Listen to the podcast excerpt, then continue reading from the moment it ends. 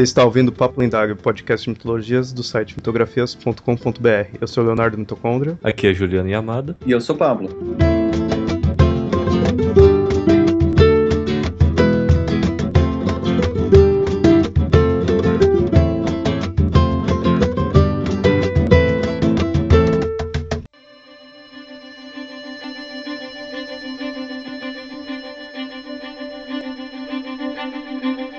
Uma criatura de origens europeias, mas com lendas popularizadas no mundo todo. Uma besta feroz e sanguinária, às vezes vista como algo demoníaco, outras vezes como um homem amaldiçoado, sempre com ligações a florestas, à noite e principalmente à lua cheia. Nesse episódio falaremos sobre o licantropo, ou mais conhecido como lobisomem.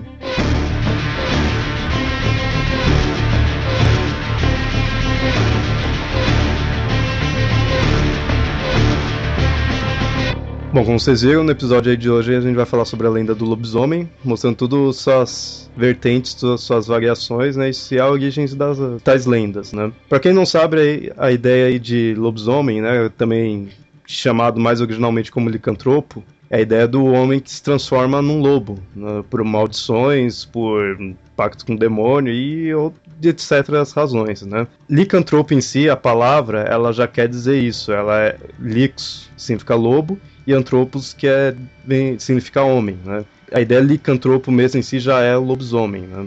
Só uma curiosidade, em inglês a palavra werewolf também tem o mesmo significado, o were quer dizer homem numa língua antiga que deu origem ao inglês, não sei se é o celta, se é o anglo, se é o saxão, alguma língua dessas. Então você que é sempre seguindo essa mesma ideia, né, de lobo e homem. Né? Apesar de que, como a gente vai ver mais pra frente, tem algumas outras culturas que acabam usando transformações até de em outros animais, tudo, né, mas são variações da lenda, né. O mais conhecidão mesmo é a do lobisomem, né? É bastante conhecida na Europa, né, tem tanto na mitologia grega, a gente tem uma lenda relacionada a isso, como em outros locais na Europa. Mas também tem bastante aqui no folclore brasileiro, né? É bem forte também a lenda do lobisomem. A ideia do, de você ter uma pessoa que se transforma em animal, ela é difundida no mundo inteiro e ela tem até uma base arquetípica, né? Ele traz muito essa ideia do, da natureza animal do ser humano, né? Que por mais que o ser humano seja um ser elevado, que tenha consciência, que tenha espiritualidade, religião, caralho, quatro, ele ainda tem um lado animal muito forte que pode vir à tona em determinadas circunstâncias. Né? E daí as diferentes lendas e a forma como esse lado animal vai aflorar vai apontar para as condições psicológicas, arquetípicas que estão relacionados à natureza instintiva do humano. Né? Daí a gente vai ver mais na frente, daí eu vou posso apontando com mais calma.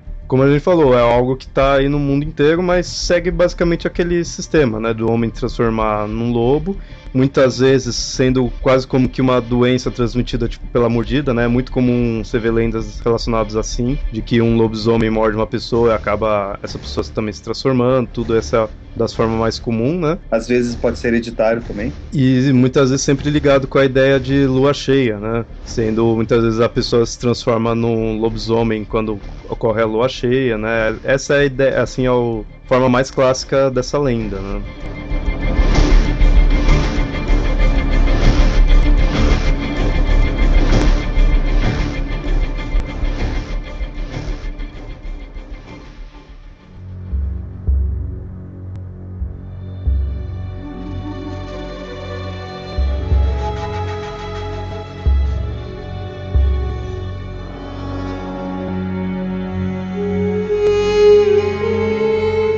Antes de entrar em si no lobisomem, das lendas e das características, vamos ver um pouco sobre a ideia do lobo em si. Né? O lobo em si é algo que tem um simbolismo bem forte, tudo. Ele, desde épocas antigas, ele é muitas vezes visto de forma divina, né? endeusado a, im a imagem do lobo.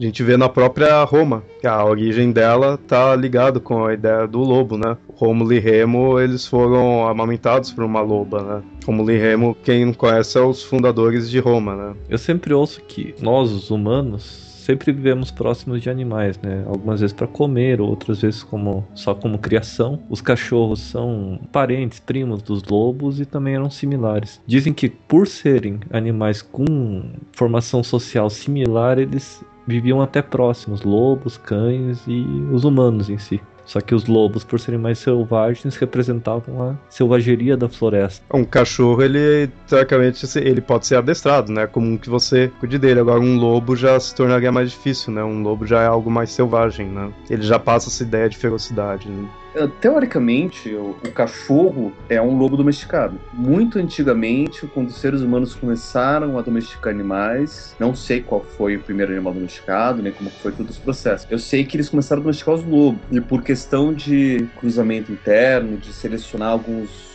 lobos que são mais dóceis ou que são mais obedientes, acabou se criando artificialmente algumas raças de cachorro.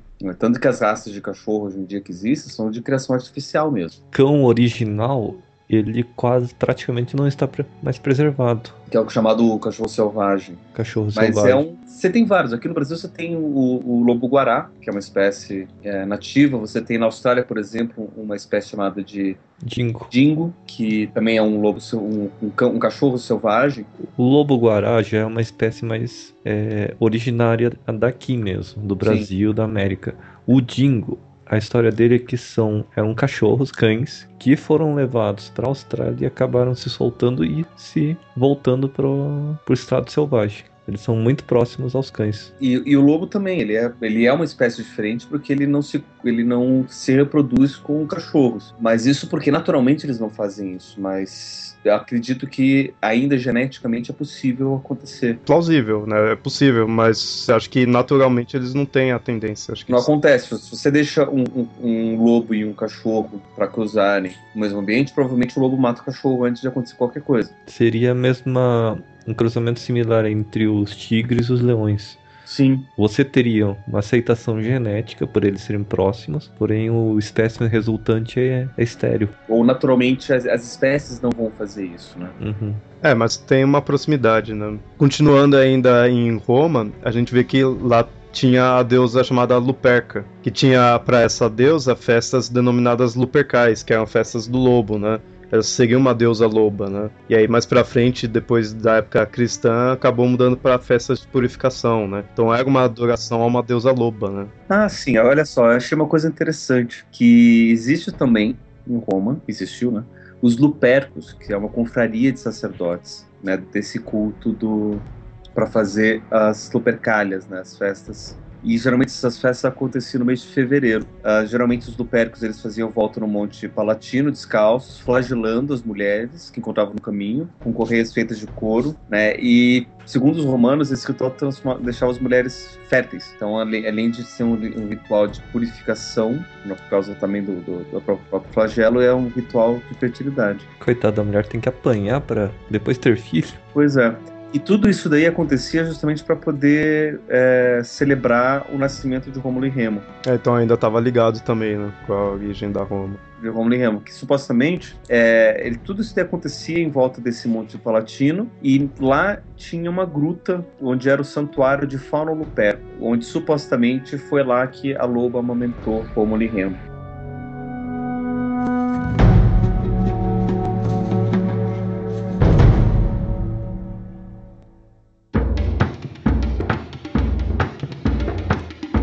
Em outras regiões do mundo a gente também tem uma certa relação com os lobos, como a gente vê no xamanismo, na, muito comum aí na América pré-colombiana, tudo. Então era comum os índios lá, tudo tem relações com animais desse estilo, né? Pois lá eles tinham bastante essa ligação com animais de forma primitiva, né? O xamanismo já é comum isso, né? Do homem estar tá ligado com a natureza, né? Com esses aspectos, somente no, com os espíritos de animais, né? Tudo dessa forma. É toda a ideia do, do xamanismo é você poder incorporar os espíritos animais.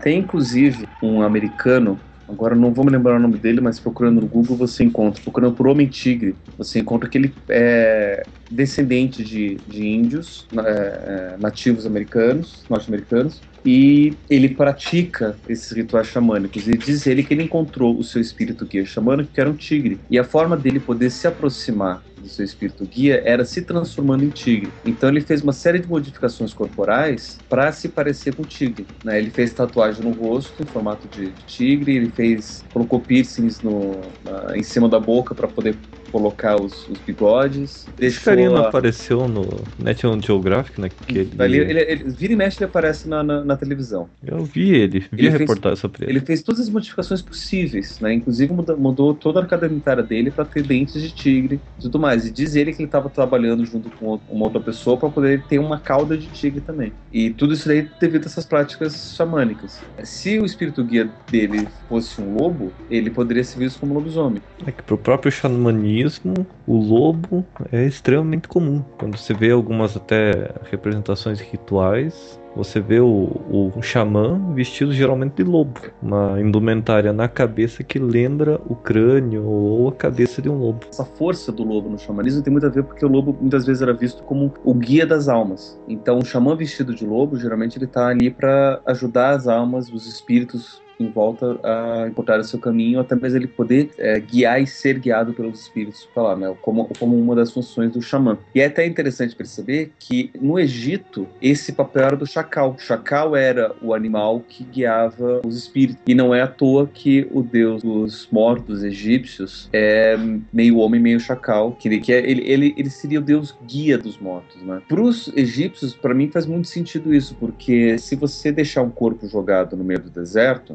primeiro, um dos primeiros animais que vão lá comer e levar o corpo embora para a toca dele são chacais. Chacais se alimentam de carniça. Só que o lobo não necessariamente se alimenta de carniça. Né? A imagem do lobo como espírito guia tem muito mais a ver com o fato dele estar relacionado com, com a noite, com a lua, de você ver o lobo na natureza, às vezes ele quer te atacar, às vezes ele não quer te atacar. Ele tem uma, uma, um certo porte diferente que faz com que ele tenha qualidades mais espirituais.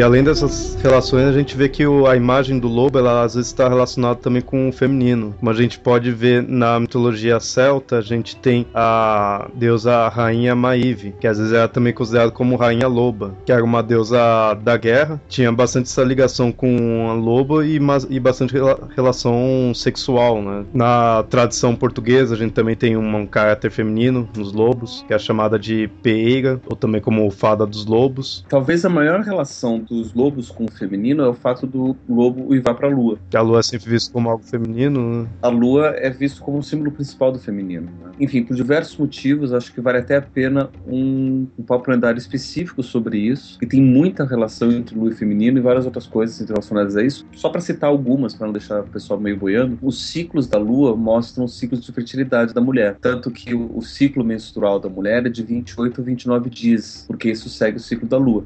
Isso tem a ver com o fato fato dos homens primitivos eles caçarem de noite, porque se caçarem de dia eles viram presa, né, não viram caça. Então eles caçando de noite, eles têm mais chance de não ser presos. Só que para caçar de noite, eles só podem caçar durante a lua cheia. Então eles aproveitavam o período de lua cheia para caçar. Então eles passavam sempre fora de, de casa, caçando. E eles voltavam em casa, estavam em casa em período de lua nova. As mulheres que estavam férteis em período de lua nova, elas reproduziam. As que não estavam férteis, que estavam férteis em outros períodos elas não reproduziam. Então aquelas que tinham ciclos que seguiam a lua de 28 a 29 dias, conseguiram passar os seus genes e conseguiram reproduzir. Por isso que o, o, o ciclo da mulher segue o ciclo da lua. Então esse, essa é uma das relações do feminino com a lua. Né? Então sim, tem, são várias as, as, relações da lua com a fertilidade, com o feminino. Né? E o fato do lobo ir para a lua né, mostra essa relação que ele tem com, com a lua. Daí, consequentemente, faz associação com o feminino. É que a gente vê essa ligação de lobo com a lua né? Tanto que aí o lobisomem liga bastante com isso, né? Questão de transformação em lua cheia, tudo, né? E uma das relações que eu tava falando lá no começo, do lado animal, é isso, né? Porque a gente geralmente associa o aspecto feminino a um lado mais selvagem e primitivo. Né? Não é à toa que a nossa sociedade quase que extinguiu o feminino, deixando ele completamente deixado às sombras e se tornou muito mais masculinizado,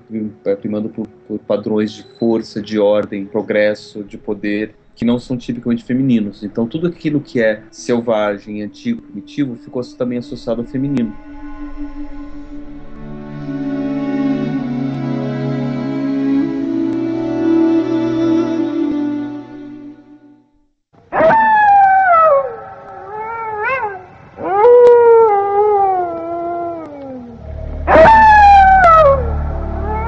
Entrando já na parte do lobisomem, a gente já vai ver alguma das lendas, né, mais conhecidas assim relacionado ao lobisomem. Como eu falei no começo, é muito comum na, na região da Europa, né, a lenda do lobisomem, principalmente também na Europa Oriental. A gente tem a lenda ali na, pela religião dos povos eslavos, aquele, aquele lado, que é a lenda do, de Viktor Khrushchev II. Daí é uma das principais lendas de lobisomem, uma da que mais difundiu assim essa ideia. Né? Segundo essa lenda, ele era um, que era o duque de Podgorica, que é a região atual da capital de Montenegro. Né? Segundo essa lenda, esse duque, o Victor, ele foi convocado para lutar ao lado do Império Sérvio contra a opressão do Império Austro-Húngaro. E, e ele e o exército dele, eles aproveitavam do, do relevo ali do, da região montanhosa do local, que eles conheciam bem tudo, então eles agiam bastante nessa região e muitas vezes à noite. E aí que acabava surgindo as lendas, né, de terem lobos, terem lobisomens, né, no local, porque eles conheciam bem essa região, eles conseguiam agir à noite e atacava, né? Tanto que eh, eles falavam que o próprio Victor era um lobisomem que nas luas cheias ele tirava a armadura e ia lá e atacava as pessoas como um lobo, né? A velha história do cara foi morto misteriosamente, só viu a sombra, associava uma coisa com a outra ah, ele ataca como um lobo. É a descrição da forma de ataque. Aí tinha gente que entendia, ah, atacou como um lobo. É interessante que essa região aí, você vê, eles estavam indo contra o austro-húngaro, tudo, e estaria relacionado a lobisomem. Como a gente tinha falado lá no episódio de Drácula, você vê que também o vampiro, né, o Drácula também estava ligado nessa, por essas regiões, né, da Europa Oriental, tudo, e também com essas questões de guerra contra os húngaros, né. Eu fico me perguntando se esse Victor Khrushchev ele é antepassado do Nikita Khrushchev. Possível. Eu tava olhando esse nome e tava me lembrando de onde que eu já ouvi esse Exatamente. Khrushchev. E, e, agora que me veio, que é o Nikita Khrushchev. Que seria? Ele foi um dos presidentes da. Não sei se é presidente que se fala, mas é um dos líderes da antiga União Soviética. Lobisomem é socialista? Ele. ele foi quem.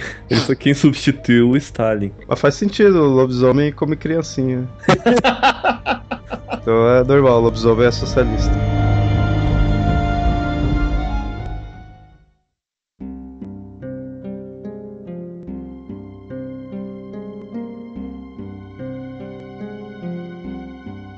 Ainda na Europa, a gente vê que essa lenda do lobisomem foi crescendo até mais na época, conforme foi chegando na época medieval. Né? Tinha ali em Roma tudo, mas na época medieval que teve o auge da lenda do lobisomem. Tanto que nessa época teve muito caça, teoricamente, tipo, caça às bruxas, né? Como a gente chamaria, mas seria caça aos lobos, né? Muitas pessoas foram perseguidas, acusadas de serem lobisomens, né? Tem atacado os vilarejos como lobisomens, chegando a ponto de ter até mais de 30 mil ações judiciais contra é, eles, né? E muitos lobos nas florestas ali também foram atacados. Chegou a quase que extinguir muitas raças ali de lobos, né? No local. Se não me engano, uma das mais raras, que era um lobo meio esbranquiçado, que acho que era o lobo das neves, eu não lembro qual que era, foi extinto nessa época. Só se encontram esqueletos deles. E aí era aquele negócio, eles acusavam o pessoal de ser lobisomem, muitas vezes se a pessoa tinha muito pelo no corpo, tinha sobrancelha grossa, assim, tudo era monocelha, né, de uma sobrancelha. Mas eu tava ferrado. Tem que tomar né? cuidado. Eu também tenho monocelho. Pelo na tenho... mão também. Ah, não, pelo na mão é outra coisa. Né? Mas é interessante porque tem uma doença chamada porfiria, que é a mesma doença relacionada também ao método do vampiro, né? Porque a porfiria, o que, ela faz? Ela deixa o sangue com as hemácias diferentes, não sei o que acontece, só que a pessoa ela fica com, com a pele mais sensível, né? Então, uma porfiria mais tradicional, acho que a porfiria cutânea tarda que chama, quando essa pessoa vai ao sol, ele se queima no, no sol. E pelo fato do sangue ser afetado, ele sempre tem gengivite, os dentes ficam contortam. Então, a aparência de uma pessoa que sofre de porfiria é muito parecida com o vampiro. Só que existe uma outra variação da porfiria que produz um excesso de pelo no corpo justamente para proteger do sol. Então as pessoas ficam extremamente peludas. Tem inclusive uma família no México que acho que todos sofrem dessa mesma doença, que é ah, a, porfiria hereditária, e que desde até as mulheres da, da família são extremamente peludas, mais do que muito homem. Tem mulheres lá, crianças, meninas, de, tem foto lá das meninas de 7, 8 anos tem mais pelo do que eu. Então, tipo, tem pelo no rosto, no corpo inteiro, e os homens são inteiros cobertos de, de pelo, né? O rosto inteiro, o corpo inteiro coberto de pelo. Né? Isso daí é por causa dessa condição genética que, para proteger da incidência direta do, do, dos raios do sol, existe essa produção excessiva de pelo, relacionada à porfiria.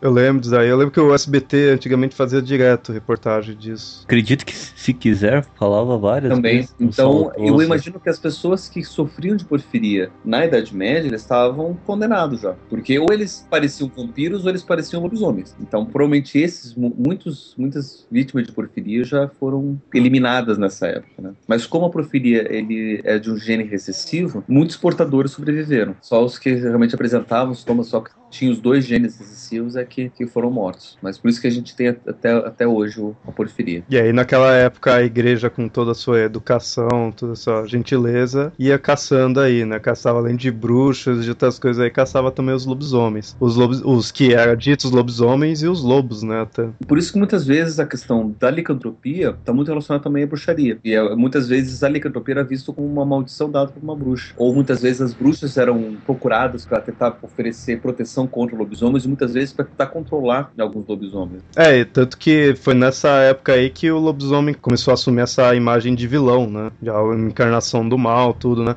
Às vezes era até considerado que o lobisomem era descendente de Caim. Questão assim, ou muitas vezes era alguém que tinha feito pacto com o demônio, né? E no caso entrava tipo das bruxas, né? Que a bruxa também era algo comum de estar pactuando com um demônio, né? Nessa época, a, bruxa cristã, por assim dizer, ela é uma bruxa que fez pacto com o demônio. Ao contrário das bruxas celtas, por exemplo, que elas são é, mais relacionadas à natureza, se bem que teoricamente, se você pega dentro da visão católica e você olha para uma outra religião, celta, por exemplo, que ele celebra um deus chifrudo, É, era o demônio, né? Pra eles. é o demônio, então você está fazendo pacto com o demônio. Mas na É. verdade é só mais um deus diferente, que não é necessariamente o demônio Satanás, Beuzebu ou variações. É, na Idade Média não tinha bruxa boa e nada assim que fosse estranho seria bom, né? Tudo era ali coisa do demônio, né? Uma pessoa um, que se transformasse num lobo, algo anormal assim, seria algo do demônio, seria algo ruim, né? Principalmente que o lobo, ele te- o lobisomem, ele tem essa ideia de ser algo feroz, né? E aí tem-se a teoria de que os certos contos, como o da Chapeuzinho Vermelho, dos Três Porquinhos, tudo teria surgido nessa época, assim, e por causa dessa questão do lobo, né? Mostrando o lobo mal, assim, como a ideia do lobisomem, né? Por falar nisso, vocês já viram o trailer? Se vocês não viram, o Leonardo vai fazer o favor de colocar o link no post do filme A Garota do Capuz Vermelho, ou da Capa Vermelha. Não é com a Amanda Siegfried lá? É Essa, essa mesmo. Pô, eu tô com vontade. de ver. Supostamente, ó, eu, eu- eu- quando eu vi, poxa, legal, uma versão nova do Chapazinho Vermelho, mais sombria, vou querer ver. Daí minha namorada falou: Ah, você não vai querer ver, não. Não, por que não? Porque é a versão crepúsculo do Chapazinho Vermelho. Só com isso, você já consegue dizer qual é a história do filme. Ok. Ela se apaixona pelo lobo. Que é Um lobisomem, pra falar a verdade. Lobisomem. Filha da. Ok. Só que assim, pelo que eu vi no trailer, eu li um pouquinho, parece ser, não é bem assim, não é bem crepúsculo, né? Mas É, mas ficou com cara. Porque assim, na verdade, é- é, eles pegam todos os elementos da, da história do Chapazinho Vermelho e, e recontam nessa versão meio crepúsculo, né? Onde ela se apaixonou, na verdade, pelo lenhador, que é o lobisomem. E, e- e é isso que eu quero ver no final, né? Porque supostamente o lobisomem como é vovozinho, mas o lenhador salva do lobisomem, do- salva do lobo, né? E é isso que eu quero ver como é que a história vai contar. E fiquei curioso pra, pra assistir. Essa história dessa chapeuzinha é uma suruba só, né? É lobo querendo comer vovozinha, comer chapeuzinho. O interessante é que esse do, do Chapeuzinho Vermelho tem aquela questão, né, da menina que tá crescendo, aí tem a coisa da menstruação, aí tem o cara, né, que vai pra cima da...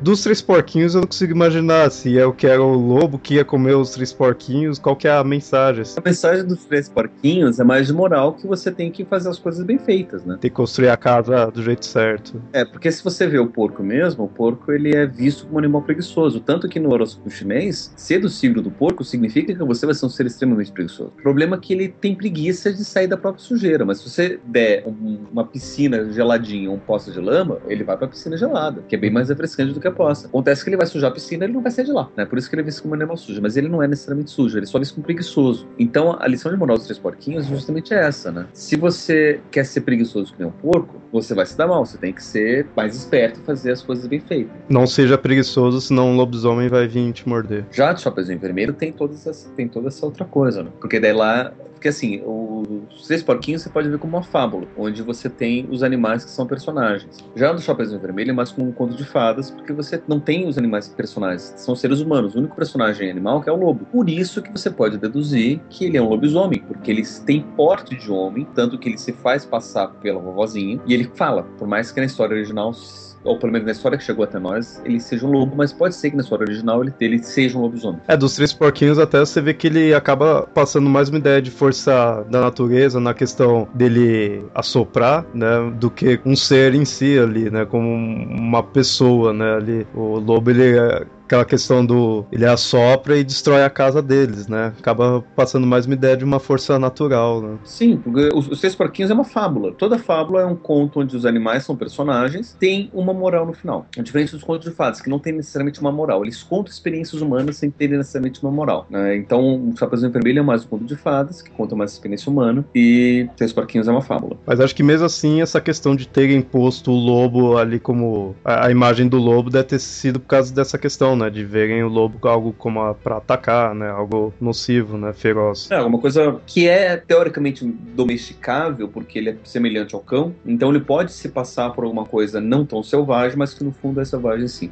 Aquela velha história do, do, do lobo em pele de cordeiro, né? E que também talvez tenha a ver até com a história do, do Pedro e o Lobo, que isso daí é, é, é, bem aquela coisa do, do lobo enquanto um ser que ataca. Porque, para quem não conhece a história do Pedro e o Lobo, ou não tá reconhecendo, uma ótima é a, história. É a história onde você tem um filho de um pastor chamado Pedro, que pedia para cuidar das ovelhas. E o, o Pedro ficava cuidando das ovelhas e só por diversão, para trollar o pai dele, vira e mexe falava lobo, lobo, lobo, lobo tá aqui, lobo tá aqui. E todos os adultos iam lá e ele tá pra tentar pegar o lobo e ele se cagava de rir porque não tinha um lobo nenhum. E o pai dele falava: olha, toma cuidado, porque um dia vai vir um lobo de verdade e a gente não vai acreditar. E o Pedro nunca, nunca se, se ligava nisso. E fazia isso, fez, fez isso várias vezes. Até que um dia veio o lobo de verdade, ele gritando de verdade: o lobo, o lobo tá aqui. E o, ninguém acreditou. A história mais Roots diz que o lobo comeu Pedro e comeu as outras ovelhas. Outras histórias mais politicamente corretas dizem que, por mais que os adultos não tenham acreditado, eles foram convencidos pelo Pedro e o Pedro não morreu. Eu prefiro acreditar na versão que o Pedro morre.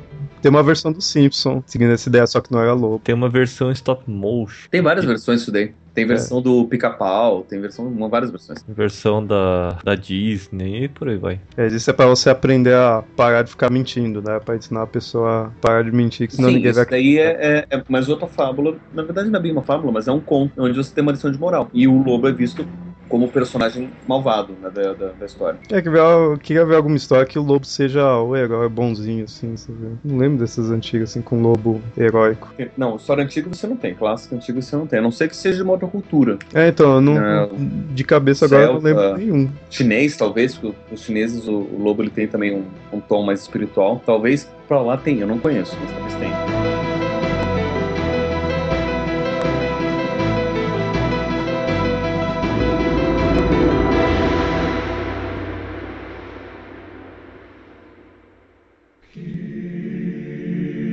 Mesmo o homem que é puro no coração, que antes de dormir faça oração, pode se tornar um animal. Se o lobo de dentro o chamar e a lua brilhar em seu quintal.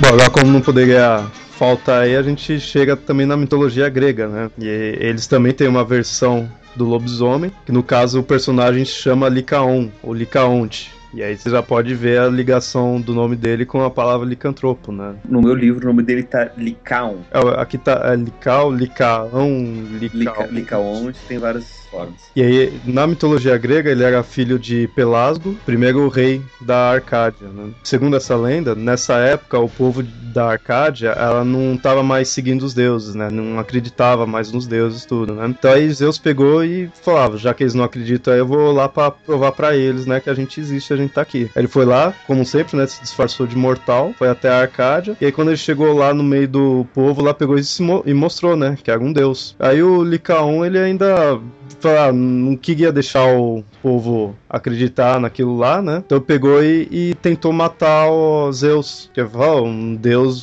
se é Deus mesmo, não vai morrer, né? Tem, tem um, uma versão da lenda que diz assim, que a, a grande questão do, dos gregos é que eles eram muito hospitaleiros. A hospitalidade era uma das maiores atitudes deles. Porque dizia-se que qualquer visitante que passasse podia ser, na verdade, um deus é, disfarçado. Então você não queria ofender um deus. Como eles não acreditavam nos deuses, então todos os visitantes que chegavam na casa deles matavam.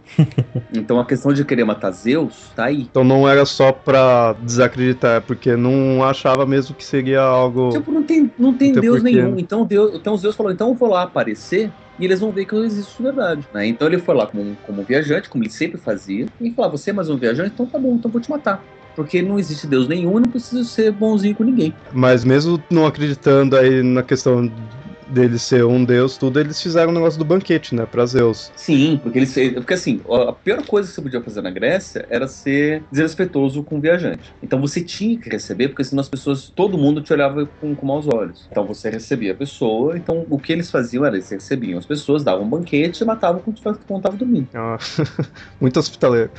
Sim, é tudo para provar que ninguém era, era Deus. Era Deus, né? Porque um Deus não ia morrer. Só que aí o problema é que nesse banquete que ele fez fez para Zeus, a comida ali era de um ser humano, né? E aí eles muita, algumas vezes falam que foi de um prisioneiro, outras falam que era do próprio filho do Licaon, né? E aí ele ofereceu comida, tipo, ele ofereceu um ser humano, né, para Zeus comer, né? Seria. Só que aí Zeus percebeu né, que era um ser humano. E aí ele ficou furioso com isso daí e começou nervoso lá, começou a destruir o local, destruiu o palácio do rei tudo, né? E o Licaon conseguiu fugir, né? Viu a ira de Zeus ali, mas conseguiu fugir. Só que Zeus, percebendo a fuga dele, pegou e não, resolveu não matar ele. Pegou, ao invés disso, pegou e amaldiçoou ele, transformando ele num lobo, né? E aí que surgiria os lobisomens, né? Dentro da, da versão grega, você só tem essa transformação do Licaon, ou às vezes, algumas versões dizem até que é um dos filhos dele que sobreviveu, em lobo. Daí não necessariamente vai ser que ele vai se transformar de volta em humano, ou que ele vai ser meio homem, meio lobo. Só vai ter essa transformação no lobo. Então não vai ser necessariamente o licantropo, o licântropo tradicional que a gente conhece, que é o meio homem, meio lobo. Né? Porque senão a gente vai dizer que Io foi a primeira vaca mulher.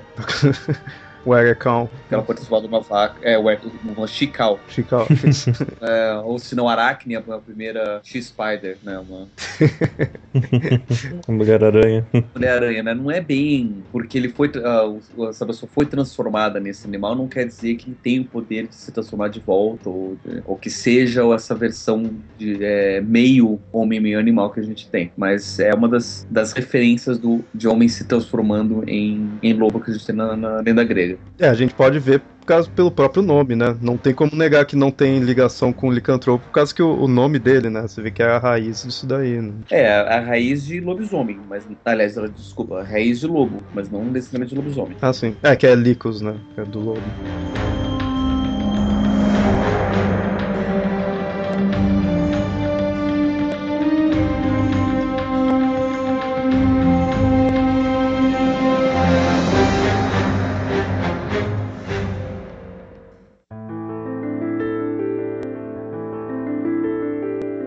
Já continuando essa questão aí que a gente falou do nome, né, de Licos, de Licaonte, tudo, a gente vê que o lobisomem tem uma variação grande de, do nome dele, né? A gente vê como o werewolf, lobisomem, o licantropo, né? Isso daí vai variando de cultura para cultura, local para local, algumas vezes sendo apenas tradução do nome, outras vezes tendo até uma diferenciação na lenda, né? Mudando algumas vezes até o animal em que eles colocam, né? É mais tradicional essa questão de transformar em lobo, mas tem algumas algumas culturas que pega e mostra o costume de o homem transformar em outros animais. A gente vê na própria Grécia Ainda tem os Vricolaca, que é também usado para descrever os lobisomens, e também em alguns locais você encontra esse nome referindo-se a vampiros, né? Também tem uma certa ligação. Na França a gente tem os Garou, para quem conhece também RPG já vai estar tá familiarizado com esse nome, né? Os Loup-Garou. Desculpe aí quem odeia os Estados Unidos, mas eu acho o nome mais, mais legal. Werewolf.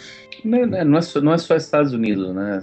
É, são, as, são os países de, que falam inglês. inglês. Se bem que na Inglaterra eles usam muito também Wolfman. Que o Werewolf fica mais sonoro, melhor do que Lobisomem, na versão brasileira. Lobisomem assistia muito o sítio do Pica-Pau Amarelo, então fica meio esquisito você ouvir falar na TV. É, tem que alguns nomes você vê até uma certa ligação, como o, nos Estados Unidos era Werewolf, na Escandinávia era Varolf, né? Porque eles têm, eles têm uma mesma raiz etimológica.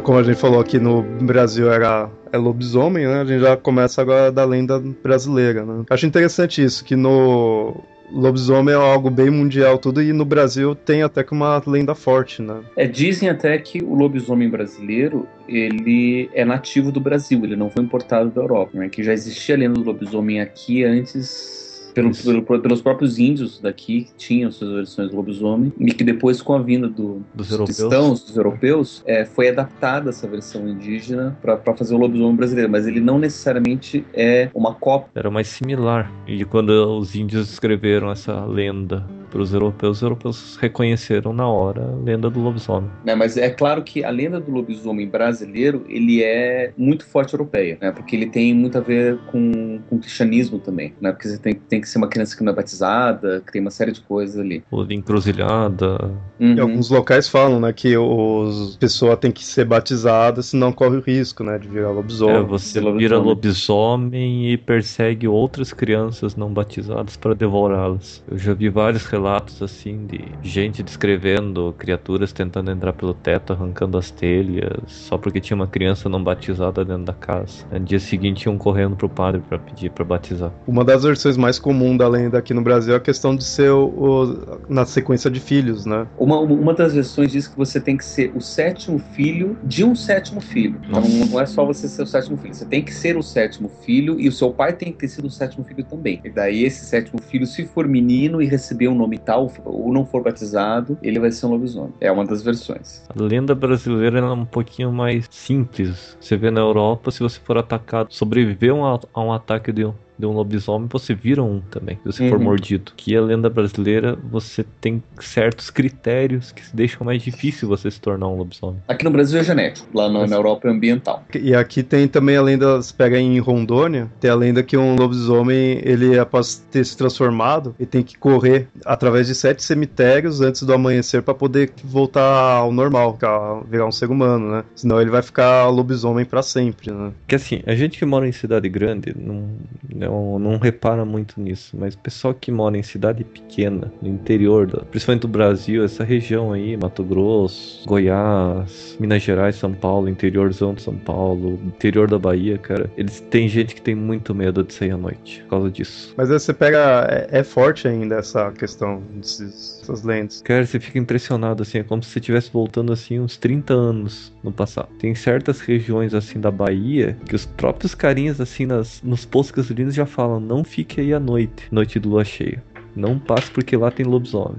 Só que aí você que é da cidade grande, aí vai desavisado numa dessas cidadezinhas, e aí vê esse pessoal falando, acha, não, é bobeira, gente caipira, tudo, né? Aí vai lá e acaba acontecendo mesmo. Você vê em filme. Em filme é assim. O cara lá de cidade grande não dá atenção que o pessoal fala, aí vai lá e depois se ferra. Então, se você ouvir o pessoal falando não sai, pega e não sai mesmo, porque senão, quem sabe encontra de repente um, um lobisomem mesmo. Prefiro dar ouvidos. Aqui em cidade grande não tem problema, não tem local, a carrocinha já deve ter pego. Mas em cidade aí do campo tem que tomar cuidado. E tem no interior de São Paulo, na divisa com Minas Gerais, tem uma cidade chamada Joanópolis, que é dita como a capital do lobisomem, que tem muito avistamento. Inclusive, eles fazem turismo em cima disso. né? No site de Joanópolis, que é eles têm lá um item lobisomem. Tem toda a descrição do que que seria esse lobisomem, quando foram os, os avistamentos. Eles têm até a Associação dos Criadores de Lobisomem, Ah, é verdade, isso de criação de lobisomem eu já ouvi falar. que é mais pra pra poder difundir o mito, né? Não é que eles têm o lobisomem em casa. Cara, que essa coisa. A cueca do lobisomem, é, entre parênteses, cria o bicho solto. Então, assim, na cidade eles têm muito turismo envolvendo a figura do lobisomem. Pra quem puder visitar, depois tirar umas fotos e mandar pra gente, a gente agradece. Ou se tem algum ouvinte lá de Jonópolis. Tira foto com lobisomem lá, fazendo, fazendo pose. Eu, eu, eu acho, eu acho que o pessoal de Jonópolis faz com o lobisomem a mesma coisa que o pessoal de Varginha, lá em Minas, faz com ET. Ah, mas é uma boa, que vira centro turístico, né? Apoiar a cidade em evidência. A ideia é essa.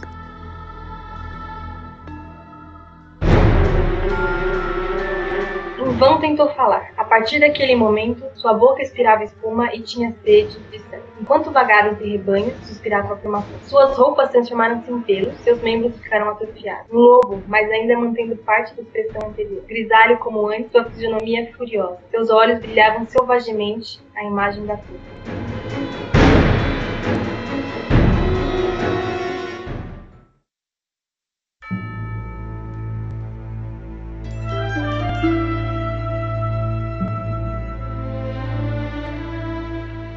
Bom, agora a gente falou dos lobisomens brasileiros aí, mas como a gente estava sempre falando durante episódio, o lobisomem é algo que tem no mundo todo, né? Apesar de nunca ter visto nenhum, dizem que tem no mundo todo. Segundo o historiador Heródoto, havia alguns povos no leste da Europa, lá região da Romênia, tudo que eles tinham essa habilidade de se transformar em lobo, né? Não duvido nada, de repente até isso daí tá ligado com essa com a lenda que a gente contou lá do Victor, né? De ser mais ou menos para aquela região. Provavelmente devia ser algum uma tribo que se vestia de pele de lobo para poder se proteger do, do, frio. E como para os romanos, é, Heródoto era romano, né? como os romanos se vestir de pele não era comum, porque na região de Roma você não tinha se. Tinha frio também, né? Mas não era. Você também tinha um color muito grande, então você tinha uma prática de, de, de vestuário diferente. É, Pode ser que eles achavam que esse, esse povo que se vestia com pele de lobo se transformava em lobo. É, é tanto que os nórdicos. Uh tinha aquela questão do Berserker para os nórdicos que eles usavam roupas de pele de urso para ter meio que uma força dos ursos. Também tinha alguns que faziam isso com pele de lobos, né? Até era um nome meio semelhante, né? Eles usavam para pegar meio que as propriedades dos lobos, tudo, né? E usar em batalhas. Né? Mas isso a gente encontra não só na Europa, na África também tem certas tribos que diziam que elas tinham práticas de mutação com lobos e outros animais, não tanto só lobos, né? Mas também animais ali do local que o tigre, leopardo, né? Esses animais eles tinham essa questão de transformação, né? De metamorfose. No caso não seria o werewolf, né? Seria a licantropia em si, mas funcionaria mais ou menos na mesma ideia de transformação em animal, como a gente tinha falado lá do xamanismo. Né? Tecnicamente não é bem licantropia, que licantropia é lobo, né? É, então, é, não seria bem uma licantropia, mas segue o mesmo sistema de transformação em animal, né? Poderia ser um zoantropia, sei lá. Na Indonésia a gente também tem isso daí, e no caso também não era lobo, era tigre, né? A gente, a gente vê que o animal em si vai mudando bastante pela região, né? Em regiões que não, não é comum encontrar lobos, não vai ter, né? Mas você vê que, que nem Indonésia e África, você tem tigre, leopardos, aí, então você vê que são animais ainda, tipo, a, que mantêm a ideia de ferocidade, né? Enquanto que na Europa tinha-se os lobos por serem ferozes, na África você teria o tigre, né? Então seguiria essa mesma ideia. Na Rússia a gente volta a ter lobos, né? Na lenda do lobisomem, e é interessante que lá eles acreditavam que os lobos, eles uivavam para a lua porque estariam cumprindo um meio que uma maldição ali, né? Seriam pessoas que transform foram transformadas em lobos e que aí um dia iria se iria voltar a, a viver entre os humanos, né? Voltaria a ser homens, né? Normais. Interessante que muitas vezes você encontra essa questão de lobisomem ser como uma maldição, né? Seguindo essa ideia de maldição que a gente tinha falado, na Bretanha, lá por volta de 1832, diziam que os, as pessoas que eram lobisomens eram os homens que eles estavam afastados do confessionário por mais de 10 anos, né? Então isso aí acabava sendo um castigo para eles, né? Eles acabavam se transformando em lobos. Mais uma forma de você incentivar as pessoas a seguirem práticas religiosas, a se confessar regularmente, se banhar com água benta também regularmente. E também na Bretanha tinha a ideia de que para você se tornar um, um lobisomem, você bastava você usar uma pomada oferecida pelo diabo. Isso eu achei muito estranho. O diabo vem te oferece uma pomada, você usa e se vira um lobisomem. Pomadas diabólicas lobisol. Três vezes por dia. Na próxima lua cheia já tá prontinho. também, também dessa região tem uma, uma pouquinho mais plausível, que é o fato de você se vestir não só com pele de lobo, mas com uma roupa manchada com sangue de lobo para absorver a força. É a mesma ideia do canibalismo, né? Estaria absorvendo a força do da pessoa, do, do ser, da pessoa, né? do animal, né? Mas sem, sem a necessidade de se alimentar dele, né? É, semelhante aquele que eu falei do, dos nórdicos, né? De usar pele de urso e alguns usavam pele de lobo, né? É, mas às vezes não é só pele, às vezes podia ser só uma camisa manchada com, com sangue do lobo. Né? Isso já, já poderia ser suficiente para você ter a força do lobo. Então, imagina assim: o cara quer ser um, um lobisomem, ele pega uma camisa mancha com sangue de lobo e sai aí por aí uivando, matando pessoas, fazendo coisas. E as pessoas estão vendo, vê uma pessoa se portando que nem o lobo, com roupa toda manchada de sangue e já começa a pensar coisas estranhas. Né? O pessoal pensa que ele é um lobisomem, não chega a ponto de pensar que ele é só um maluco por aí, né? Sim. É, se você arranjar um anel de caveira, você tem a força de 10 tigres, né? Mas tudo bem. fantasma, espírito que anda. Esse eu desenterrei. Foi. Mas como eu falei, né? O pessoal acha que vê ó, os requisitos lá, tudo de ataque, tudo, imagina ser um lobisomem. Não chega a ponto de pensar que alguém enlouqueceu, tudo, né? Porque nesse ponto já é um, uma questão de um lobisomem que existe mesmo, é a parte psicológica, né? Tem a da porfiria, como a gente tinha falado, né? A questão da, da, da porfiria é um, um aspecto médico, genético, e na psiquiatria você tem o que é chamado de licantropia, que é um subtipo de um transtorno delirante, que é um tipo de psicose. Né? O transtorno delirante é quando você tem uma crença irracional e bizarra, como, por exemplo, acreditar que você é filho de Deus com um alienígena, por exemplo, e por isso você tem poderes especiais. Então, isso é uma crença bizarra, típica de, de um transtorno delirante. Não chega a ser uma psicose clássica, porque não tem alucinação. É só uma crença muito estranha. E a licantropia é um tipo de psicose também que onde a pessoa ela acredita ser um animal. Independente se seja lobo ou não? É, independente. Ela recebe esse nome, mas não precisa necessariamente ser questão de lobisomem. Ser lobo, né? exatamente. Né? Tem os casos onde você tá mais associada, né? onde a pessoa realmente acredita que ela é um lobisomem, né? Mas é mais por influência cultural. Mas tradicionalmente a gente chama, dá esse nome de licantropia quando a pessoa acredita ser um animal, mas ela sabe que ela não é um animal, né? Porque ela se vê, é só uma crença, não chega a ser, não chega a ser alucinação, não chega a ser nada muito muito estranho. Não é que ah, eu estou me vendo. Mas como assim ela sabe e acredita? Porque assim, assim, se você olha para o seu próprio corpo, você não vê um corpo de animal, né? Porque você não sofre de alucinação, você não sofre de desmorfismo corporal, você só sofre de delírio, que é uma crença, só uma coisa que está na sua cabeça. Então você fala, eu sou um animal, mas olha, meu corpo não é de animal, então eu sou um, um homem animal. Eu acho que, tipo, tá dentro, assim, como se fosse uma coisa interna. É uma crença. É, é uma crença, só, só para poder exemplificar. É, eu não tratei, mas uma amiga minha tratou de um caso de delírio onde o velhinho acreditava que ele era pai de Deus. Jesus Cristo era seu neto. é, então, assim, ele era pai de Deus. Simples assim. Olha, isso é um delírio. Por quê? Porque é uma crença não estava não tava junto de outras alucinações, porque ele não via Deus por aí, ó, porque o filho está aqui sentado do meu lado. Não, não era isso. Ele não estava vendo, não via nada. Ele simplesmente acreditava com todas as suas forças, da mesma forma como a gente acredita que daqui algumas horas vai ser dia, ou que eu tenho que trabalhar no dia seguinte, ele acreditava que ele era pai de Deus. Né? Então, da mesma forma que eu posso acreditar que eu sou brasileiro, ou que eu acredito que meu nome é Pablo, eu posso acreditar que eu sou um animal, que eu sou um lobo, que eu sou um cavalo, ou que eu sou qualquer outro animal. Essa crença de que eu sou um animal é chamada de licantropia, né? esse delírio de ser um animal. Então, dependendo do animal, você tem comportamentos diferentes. Então, por exemplo, se eu acredito que eu sou um boi, eu vou querer comer grama comer pasto, fica pastando o tempo todo. Só que você ficaria constantemente com um jeito de boi, assim, ou Sim, um eu, eu, tentaria me portar, né? O, geralmente quem sofre de, de licantropia tenta se portar conforme a sua crença. Mas é claro que ele ouve, ele fala, ele entende os idiomas, tudo normal. Mas a crença é que ele é um animal, ele se comporta como animal. Então, se calhar dele acreditar que ele é um lobo, vai se comportar que nem um lobo e eventualmente pode até querer comer carne crua ou até mesmo atacar alguém para poder caçar. Tem-se um grupo, uma vez eu vi no, isso nos Estados Unidos aí de é, adolescente aí, que eles diziam-se que era tipo lobisomens, assim tudo, e aí eles faziam esse negócio de deixar deixava a unha crescer, começar meio meio emo, meio gótico assim tudo, né? Meio falta de apanhar. É isso, é, você percebia que o que era para curar eles era dar umas porradas na cara, aí curava. E aí eles prendiam tipo um pelo na, na bunda, né? Assim, eles colocavam pra formar tipo uma cauda. Porque isso parecia que tava fazendo cosplay, sabe? Mas assim, tem, tem um, um certo fundamento para isso, né? Eu tava vendo uma, uma reportagem muito mal feita. A, a, falta de apanhar? Não, não, não, não, não.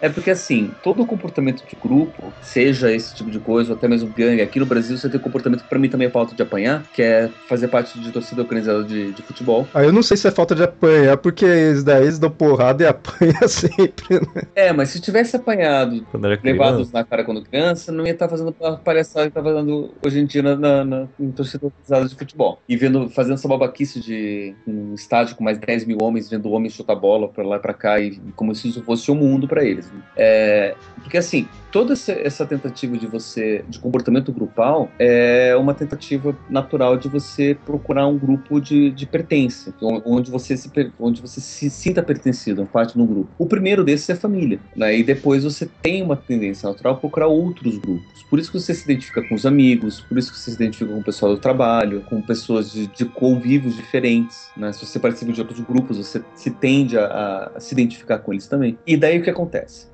Graças a essa onda de literatura fast food envolvendo seres fantásticos, como é o Crepúsculo, que não é o único, tá? Os Estados Unidos está cheio disso daí, e alguns chegam a ser traduzidos aqui no Brasil. Você tem nos lobisomens um exemplo de grupo, porque os lobisomens, como eles têm relação com o lobo e os lobos formam alcateias. E as alcateias, elas eles são muito unidas. Eles se inspiraram na imagem do lobo para criar como se fossem as suas próprias alcateias, onde as, os, os, membros dessa são como se fosse um, um, membro de uma família. É quase como se fosse uma versão emo de uma gangue. Tipo, eu não vou sair aí batendo todo mundo para mostrar que eu sou superior. Eu vou me vestir que nem lobo e vou, vou ter uma marca própria da minha família de lobos, que é a minha gangue. Né? A lógica é a mesma. Né? Então eu não acho assim tão estranho. É só uma forma mais emo de fazer uma coisa que nos anos 80 já se faziam com as gangues. É, que ele falou, de teve esse negócio de gangue, ter, de vampiro já teve isso, né? De vampiro até ainda tá tendo tudo assim. E, e aí eu vi esse de lobisomem, né? A questão do vampiro é que o vampiro você não tem necessariamente a família do vampiro, né? O vampiro ele é mais solitário, pela própria lenda, pelo próprio estilo do vampiro. Já o lobo, por ele ser um animal de grupo, um animal social, né? ele tem a sua própria alcateca, tem as suas próprias regras, ele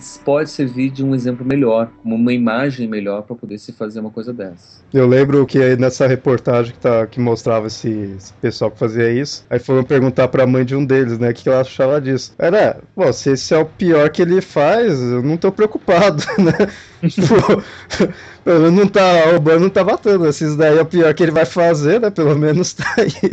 É, ele coloca caninos pontudos e coloca o rabo no, de pelo na, bunda. Na bunda, é, pelo menos não tá roubando, não tá matando, não tá fazendo mal mais tá né? Mas é muito estranho. Só que isso daí não chegaria a ser uma loucura, né? Assim, não, não, não. Né? É só uma forma diferente. Você tem, por exemplo, formas mais fortes disso. Daí é como com as próprias gangues, ou até mesmo, de novo, torcidas organizadas de futebol, onde as pessoas fazem tatuagens no corpo com, a, com, a, com o desenho da gangue ou do time de futebol. Isso para mim é mais loucura do que você colocar um rabo na calça. Porque a calça é uma roupa que você tá usando, é, uma, é como se fosse moda, que nem você usa boné. Você vai lá e tira depois e pronto, acabou. É uma coisa temporária, um, um vestimento que tá mostrando alguma coisa ali naquele momento. Tem grupos que são muito mais radicais e chegam a tatuar essas marcas. E aí sim é um pouquinho. É, é, é um pouco mais agressivo. Não chega a ser doente, não chega a ser loucura mesmo, não, uma psicopatologia, mas é um pouco mais agressivo, né? E você vê exemplos mais agressivos no dia a dia, a gente não fala nada porque são mais aceitos.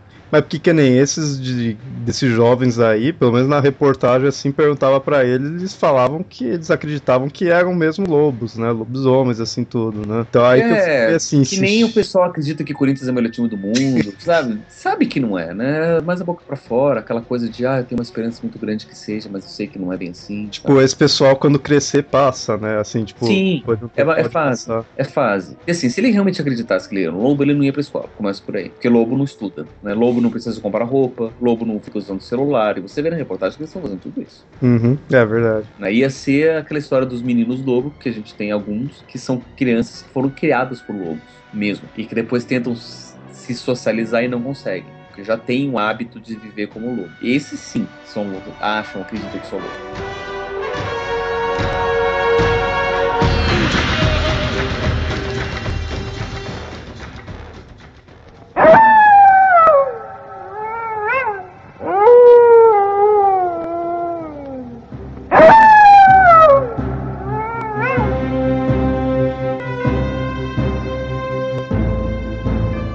Agora que a gente já falou aí da parte mais real, ou não, né? Dos lobisomens, apesar de nunca ter visto nenhum. Vamos na parte já de ficção mesmo, né? Os filmes, jogos e tudo mais aí de lobisomem. Né? Lobisomem é, é como vampiro também, né? Tem muita coisa na mídia aí falando deles, né? Às vezes até junto os dois, né? Infelizmente ou felizmente, né? Não sei.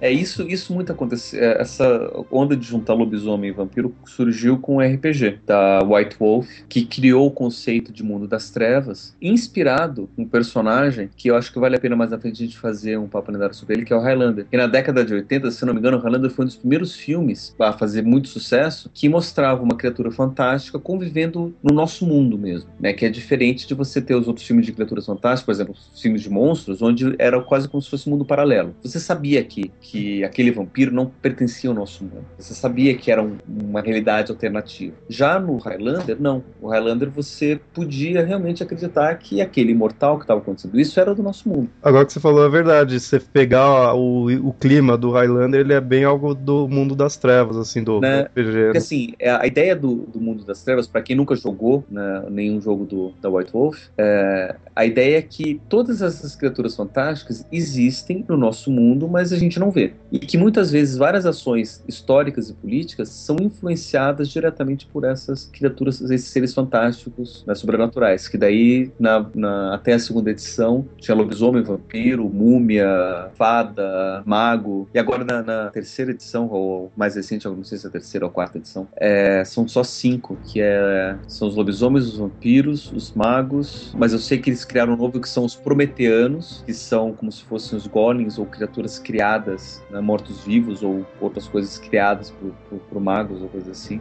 E nesse do Storyteller, né, do mundo das trevas, o principal carro-chefe era o, o vampiro, né? Mas o lobisomem, no caso, ele era bem visto como tendo bastante ligação com os vampiros, né? Sendo muitas vezes até enfren- enfrentando, né? Meio como É, inimigo. porque assim, o, o carro-chefe do vampiro, o primeiro que o Storyteller criou foi o vampiro. O White Wolf criou nesse sistema Storyteller foi o vampiro. Só que depois o, eles criaram o lobisomem. Então, nas, nos primeiros livros de vampiro, você não tem referência ao lobisomem, mas nos livros de lobisomem você já tem referência ao vampiro, que foi criado depois e eles quiseram mostrar que, que existe essa relação. Nos, nas edições posteriores do vampiro, você começa a ter já a referência ao lobisomem e as outras criaturas do, do mundo das trevas. A, re- a referência que você coloca no lobisomem é o seguinte: dentro da lenda do lobisomem do, do mundo das trevas, existem três grandes forças da natureza. Que é o Yrm.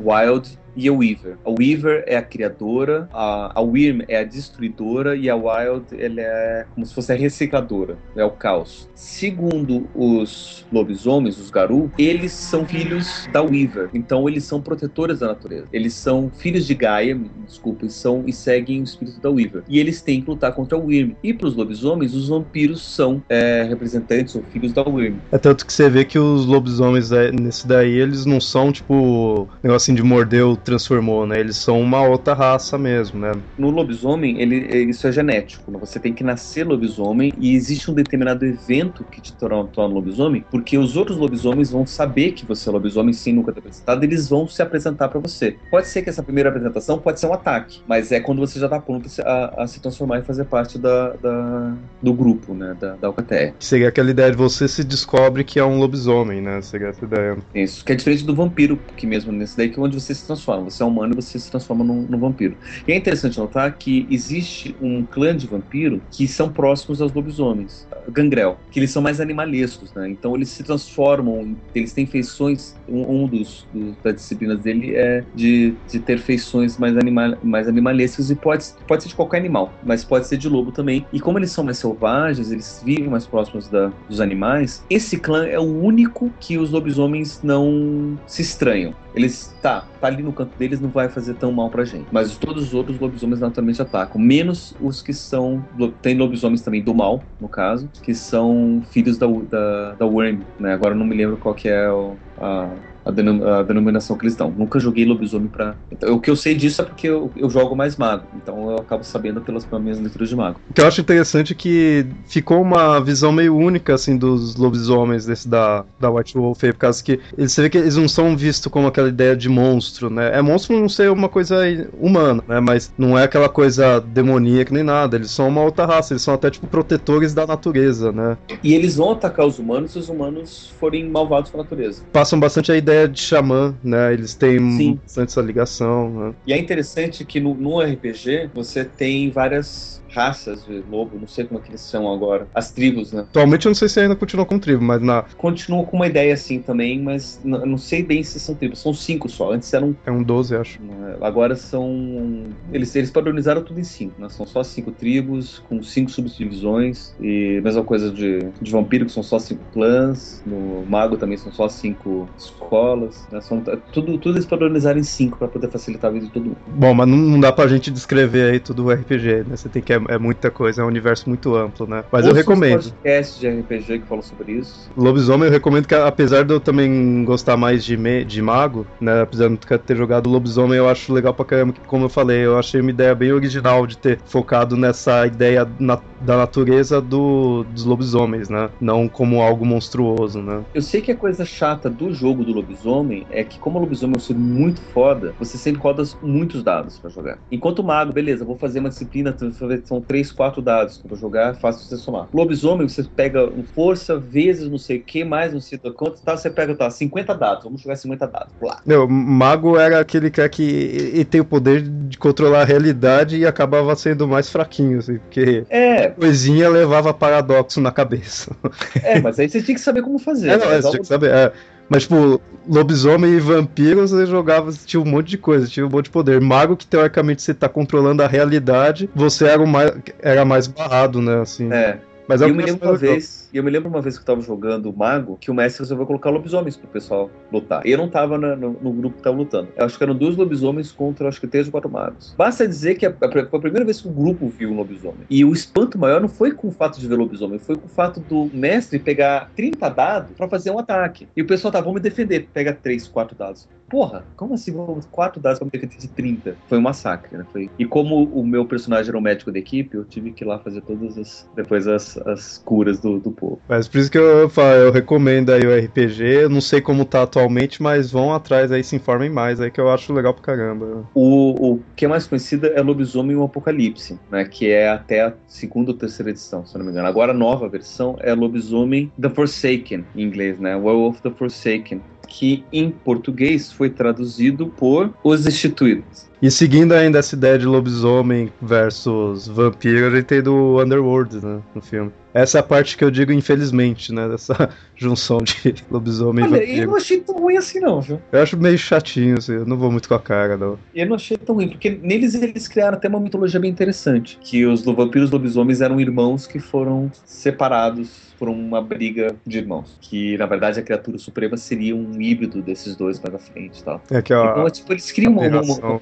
É, que é a aberração. Que eles criam uma mitologia interessante, né? Talvez a história seja mal, mal contada. É porque a mitologia é boa dos filmes, tanto que no segundo você é mostrado o pai deles, que é um mortal sim, é um imortal, ele não morre, só que ele pode ser morto por ferimentos normais. Uhum. Ele só não, não morre mais. É, o, é que eu falo, a ideia até que é legal é que eu não. O lenga-lenga do filme que eu acho meio, né, chato, assim, eu já eu não, não gosto muito desse tipo lenga-lenga que muitas vezes tem até em coisa de vampiro, né? Não, pois é, por, por isso que eu disse, a, a história é interessante. Talvez ele só, só tenha sido mal contado. Bem mal contado. A história é boa, se você assistir os três na sequência, abstrair as partes chatas, E bom. ver a, a Kate Beckin- Beckinsale de, de Cola Preto é, vale a pena. é isso é verdade, porque é o filme que ela mais mostra, né? É, é a única coisa que eu lembro do filme. É ela.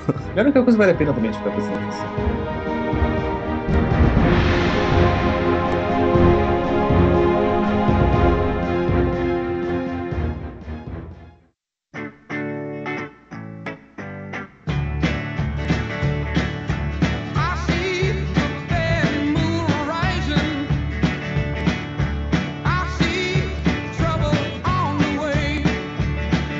Aí seguindo outros filmes, a gente tem o Lobisomem Americano em Londres. Um Que foi o meu clássico. primeiro filme de lobisomem que eu me lembro que eu ficava aterrorizado com a transformação. Pior que, meu, até hoje, até hoje, pra mim, é o melhor filme de lobisomem que eu vi. Foi o primeiro que eu vi e a melhor transformação, até hoje. Eu assisti não faz muito tempo, meu, o negócio não tá datado de jeito nenhum. Pra É. mim tá datado que a transformação tá muito anos 80 ainda. Ah, mas, tipo, eu ainda acho louco, assim, não sei se é por nostalgia, assim, mas eu ainda curto a, a Tipo, quem nunca assistiu e vai assistir hoje vai ver, porra, que coisa mal feita. É, isso é Tá verdade. acostumado com, tá acostumado com Hollywood, com, mega produções, então efeitos, efeitos especiais. Pra época, aquilo era o o auge de efeito, efeito especial. Não foi E o mesmo carinha que fez os efeitos especiais do thriller? Acho que foi. Foi, acho que foi. Porque É. a transformação é muito parecida. E, e realmente, ele se transforma num lobo mesmo, né? E, e pra mim, essa, essa história do lobisomem foi a que marcou pra mim o que, que é a definição de lobisomem. Até hoje, pra mim, se eu tenho que pegar o que, que é o lobisomem, eu recorro a esse filme. E como filme mesmo, eu acho muito bom. Ele tem um humor negro. o tempo todo. Porque assim, pra quem nunca viu o filme, ele conta a história de um garoto americano que foi passar férias em Londres com, am- com um amigo e eles foram atacados por, por lobisomens, ou por um lobisomem. O amigo morreu, o amigo dele morreu e ele sobreviveu. Só que uma das maldições, além dele se transformar em lobisomem, é que ele consegue ver o amigo morto. Não só morto, como se decompondo. Exato. É, essa parte é fantástica no filme.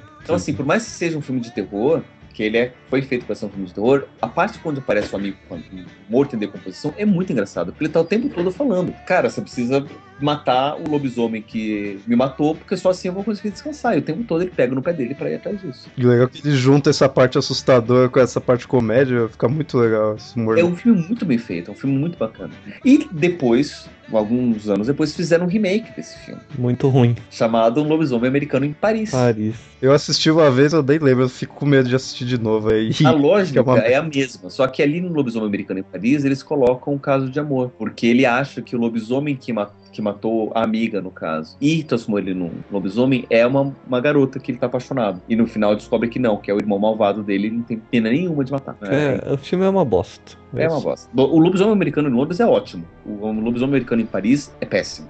Hum, outros filmes a gente tem o do Lobisomem mesmo, o classicão, que eu não lembro se eu assisti, e que teve a regravação, né? E não, não muito Eu tempo. gostei bastante da regravação. Foi bom. Eu ouvi falar os extremos. Eu não sei, eu nem lembro do antigo e nem vi esse novo, né? Mas quero Eu ver. gostei bastante. Cara, eu confesso que eu não consegui assistir esse filme. Muito ruim, muito devagar. O novo, O novo. com Anthony Hopkins, É.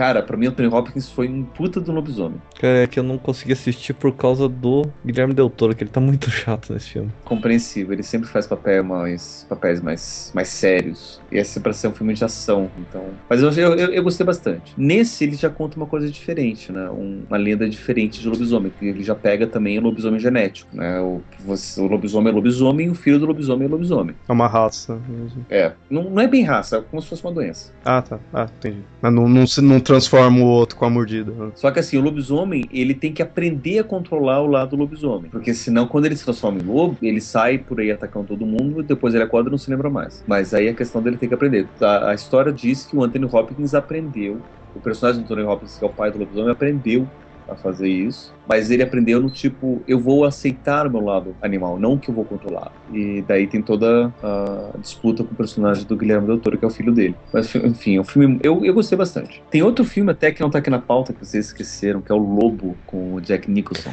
Putz, grila. Bom, eu assisti há muito lembrado. tempo, eu nem lembro direito desse filme. Eu, quero, eu preciso assistir de novo. Que, que ele saiu na mesma época do, do Drácula do Bram Stoker. E saiu o Frankenstein de Mary Shelley do Kenneth Branagh. Então, assim, foram três filmes que saíram, três filmes de monstros clássicos saíram na mesma época. Pra mim, essa época foi a melhor safra disso, porque saíram os melhores, os filmes mais clássicos juntos, né? Não é que nem hoje em dia que sai Crepúsculo e Vampiros Uma. Nova e essas coisas. É que nem Crepúsculo que tá ganhou em framboesas de ouro até da sua paródia. Sim, mas no, o, o- o Lobo é interessante porque o Lobo ele retoma mais ou menos a ideia do que se tem no lobisomem americano em, Londres. Ele veio um lobo mesmo, né? Não tem. É pra ser é para ser um lobisomem. Só que assim, a ideia do lobisomem é que você tem a transformação total de homem pra lobo, só que você tem os estágios in- intermediários. É, o, no, no RPG do lobisomem, ele- esses estágios intermediários são muito explorados. No filme, eles são explorados por efeito visual, né? Porque é mais legal você ver um meio homem, meio lobo, do que você ver simplesmente um, um homem que dá um pulo e vira um lobo, que nem acontece no Crepúsculo. É, mais algum filme? Cara, teve um- uma história muito boa brasileira. Coronel Lobisomem. Sim, eu queria ver, mas eu não acabei não vendo. Eu tinha assistido um, um especial uma vez, que era muito bom. Eu não lembro com que atores que eram. Cara, pesquisando aqui, o autor é José Cândido Carvalho. Ele escreveu em 64 essa história. Foi o maior sucesso dele. Qual que é a história? Quer dizer, Eu conheço só por nome. É um coronel meio que aqueles heróis pitorescos lá da, da cidade. O cara tá encucado que o marido da prima é um lobisomem. Que ele foi perseguido pelo pelo lobisomem e tudo mais, começa a empreender uma busca pra caçar esse desgraçado. Aí acaba matando e matam uma onça, alegando que a onça era o lobisomem. Só que mesmo assim ele tava insistindo. Até que ele vai a julgamento, eu não lembro por que, que ele vai a julgamento, e ele começa a cismar que o primo ainda é, que o marido da prima ainda é um lobisomem. Isso também porque ele tava querendo pegar a prima, né? Então, coisa normal dos, de histórias brasileiras. Mas essa história é originalmente em quê? Que tem um filme, é uma minissérie, não, Não, sei. tem um né? filme. A primeira versão foi um filme. Bem antigo, acho que de 60 e pouco, 70. Mas é de algum livro, é de algum conto? é de um livro. Sim. É do livro de José Cândido Carvalho. Ele já morreu, por sinal. É legal que o final ele consegue desmascarar o lobisomem na frente de todo mundo. No julgamento dele. Ele usa o próprio julgamento pra desmascarar o lobisomem. Ele faz o julgamento dele demorar de propósito pra que anoiteça e a lua cheia apareça. E o lobisomem tava na plateia. Cara, é muito boa. Vale a pena. Em vez do pessoal ficar lendo o Crepúsculo, ficar vendo daí, lê isso daí, né? E assista o filme, pelo menos é coisa nacional. Dá mais É, esse, valor. esse, esse é pra ser mais comédia, né? Do Ele que, é bem comediona. do que os outros que são mais voltados pro terror. Quando passou na TV, a transformação do, do, do, do lobisomem era muito tosca. Era tipo aquela lá, mudava a câmera, o cara tava é, maquiado diferente. Mudava a câmera, maquiado diferente. Tem um outro que não sei se vocês se lembram agora, que é o. Aqui no Brasil tem recebeu o pior título do mundo, que não tem absolutamente nada a ver com o filme. Ah, o garoto do futuro. Exatamente. Ah, verdade. Que ele só recebeu esse nome porque um pouco antes o Michael J. Fox tinha lançado De Volta pro Futuro. Então, pra saber que é o mesmo ator, chamaram do Garoto do Futuro. Cara, não tinha nada. Eu assisti crente. Todo mundo, todo mundo fez isso. Criança passando a chamada na Globo. Não, no, no SBT. Cinema em casa. Fui lá Uhum. assistir pensando que tinha a ver, mas não tinha. Em inglês se chama Teen Wolf, que é conta a história do garoto que descobre que ele é um lobisomem e depois ele, ele acaba sendo aceito pelos amigos como sendo lobisomem também. E, e não sei se vocês se lembram, mas a- teve uma série animada também baseada no filme. Sério? Um desenho animado. Aham. que daí mostrava a família inteira, que mostrava que a família inteira era o lobisomem. né? Os pais, as, a avó, uma velhinha que era lobisomem também, que a velhinha lobisomem ela não gostava de se transformar em humana, ela era sempre lobisomem o tempo todo. daí tinha a, mini, a irmãzinha também que era lobisomem, era, era um saco.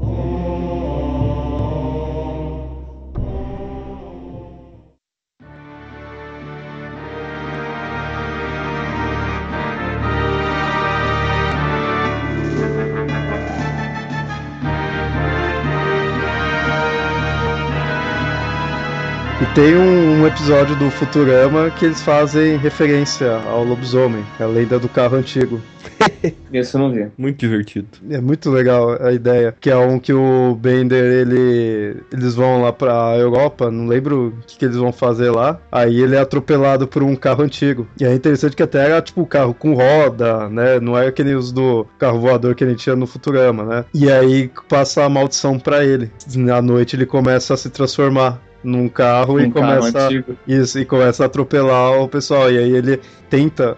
Tipo, a maldição é assim, ele vai se transformar num carro antigo e vai tentar atropelar o melhor amigo dele, né? E aí ele começa a ir atrás do Fry, né? É legal que eles fizeram a, tudo as referências, né, do, do lobisomem, tudo. Ele acorda ah, ali, tipo, já normal, né, em formato ali de robô, com a, na boca, em vez de estar com sangue, tava com óleo, né, de, de carro, né? Então, é muito legal. É interessante que aí era um carro que ele foi construído, que aí pra eles quebrarem essa maldição, eles tinham que destruir o primeiro carro antigo. E aí esse carro antigo ele tinha sido construído de partes de vários carros de vilões. Era carro do Hitler, carro de não sei quem, tudo, né? Eles iam juntando e aí formando o carro antigo. Legal pra caramba o episódio.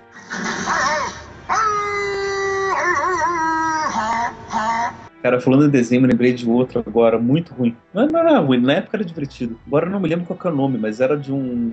Lobo, também era de lobisomem, só que eh, eu acho que era, era Bicudinho o nome dele.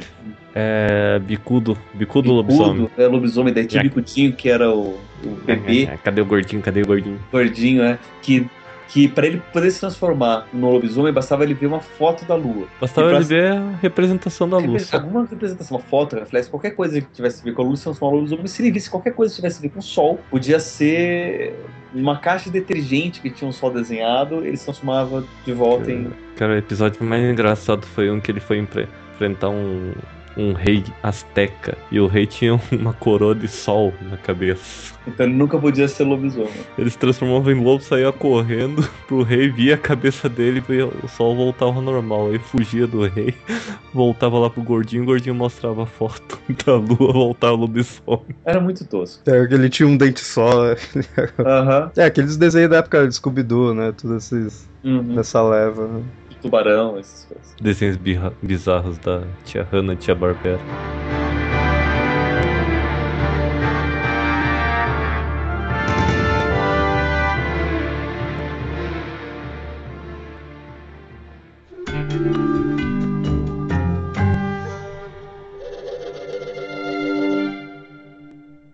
Bom, então esse foi o papo lendário aí que a gente falou dos lobisomens, né? Mostrando todos os tipos de lendas, as origens e, de certa forma, até a, a parte mais real, né? Da parte da loucura também dos lobisomens, né? Espero que vocês tenham gostado aí do episódio. Mandem comentários aí, e-mails para mitografias.gmail.com E quem conhecer algum lobisomem aí, quem for de Joanópolis lá que vê, mande fotos aí, né? Comprovando, a gente quer ver. Então, até mais. Tchau, tchau. Valeu!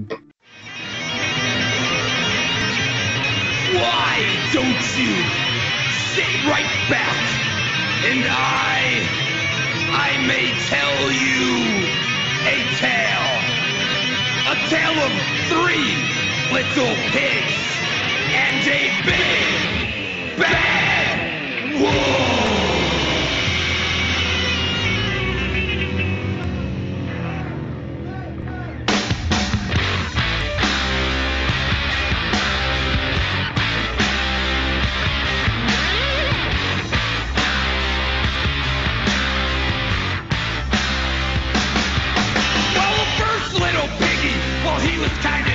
Spent most of his days just dreaming of the city. And then one day, he bought a guitar. He moved to Hollywood to become a star.